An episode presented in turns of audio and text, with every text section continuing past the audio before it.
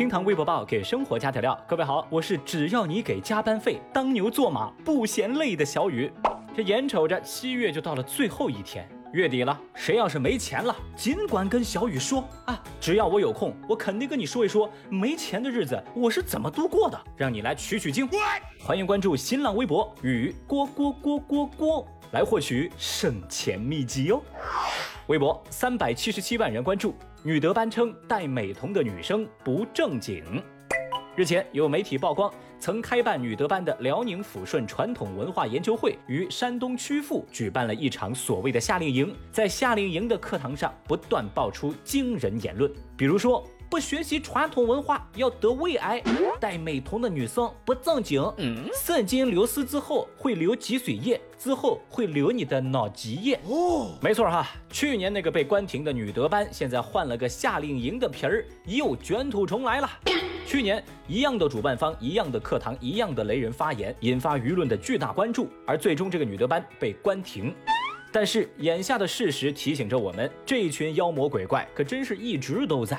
当消息登上热搜以后，曲阜当地火速通报说，女德班教学视频内容低俗、违反科学、歪曲事实，已责令停业整改。对此，微博网友们纷纷表示：一个敢教，一个敢报，一个敢讲，一个敢听啊！大清都亡了，这是什么迷惑行为啊？这不叫雷人，这叫扯淡。Oh no！我就建议直接封杀，简直害人不浅。哼，这女德班的死灰复燃，让小雨我无语凝噎啊！拜托，请放过传统文化好不好啊？以传统文化之名行封建糟粕之实，必须被严惩。而那些野火烧不尽的无良机构和愚昧无知的家长，则更值得警惕。微博一百九十七万人关注，女子狂砸九辆车让男朋友赔。最近，广东佛山一女子在停车场内狂砸九辆车。她自称是和男朋友闹矛盾了，想报复他，就来到男友所居住的公寓地下停车场，要砸他的车，要报复他，并且在砸掉的车辆车盖上留下了所谓男朋友的电话号码，让男友来赔钱。不过被落款的男子表示说，他与砸车女子只是普通朋友，而且被砸的车里头也没有他的。面对女子的疯狂行径，微博网友们直呼看不懂。有人就说嘛，脑子是个好东西，可惜他没有。还有网友则表示，这种智商啊，就不要害人害己了，姑娘。这个女孩的想法呀，确实是常人难以揣度的。那退一万步讲吧，就算这个男生他是你男朋友，人家又凭什么要替你赔钱呢？可能啊，很多人都不知道这种巨婴他是怎么顺利活到今天的。那小雨，我现在给你答案。试问？为什么有的人经常做出被社会毒打的蠢事儿，但仍旧不懂事儿呢？因为每次都有人给他们擦屁股。喂，你怎么看出这招来的？微博七百八十九万人关注：深圳女子遭同行男子下药，存疑不补。前些日子，深圳一女子在餐厅遭到同行男伴下药事件引发全民关注。最近呢，当地检察院也表示，已经对该案做出存疑不补的决定。虽然呢，把人给放了，但不影响公安的调查。当时女生对此回应说，检方已经向她透露，涉事男子面对司法机关一口咬定，下药之前看过说明书，这个药不会对人体造成伤害，下药只是想试一试这个女孩子的反应，不抱有其他目的的。我没有想要对女孩实施强奸哟。同时，由于案件的直接物证已经灭失，检方只能给出这个结果。女孩认为涉事男子明显是准备好了面对警方的一套说辞，但女孩不接受也不相信对方的说法。女孩说了，还是会坚持自己的诉求，希望警方能继续补充侦查。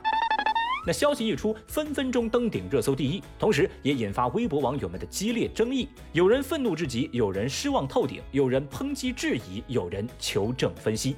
总的来说，目前的状况让大部分人感到忧心，因为所有人都明白，这件案子如果加以严惩，它就是一座震慑犯罪的警钟；如果不了了之，它就是一本作案指南。按照小雨我的理解，哈，现在的状况就是这个男的他有下药事实，但没有造成实质性的伤害。至于下药的动机，他完全可以编出无数理由来搪塞。凡事呢要讲证据，司法不能被舆论绑架。当然，存疑不补不代表这个男的就能逍遥法外。现在呢，压力已经全部倒向了警方这边。目前最重要的就是找到其他补充证据，让我们耐心等待下一步的调查。微博二百一十四万人关注，女子每天三杯咖啡得骨质疏松。话说，常州的周女士今年三十二岁，五年前迷恋上了咖啡，每天早中晚一定要喝三杯。最近她参加单位体检，发现自己竟然得了骨质疏松。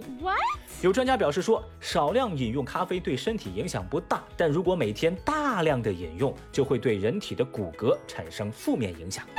这样的说法呢，微博网友们普遍表示不能接受。道理也很简单，如果按这个逻辑算下去的话，老外日常喝咖啡，那岂不是人人都有骨质疏松喽？我不能想象。不少人也表示，这可能吧，是跟人的体质是有关系的。还好，小雨，我发现丁香医生对此专门发了一条微博，说啊，确实有研究表明，咖啡中的咖啡因和草酸等成分会影响人体钙的吸收，增加钙的流失。不过，每杯咖啡让人流失的钙，喝几口牛奶就能补回来了。如果您实在担心，喝咖啡的时候可以多加点牛奶。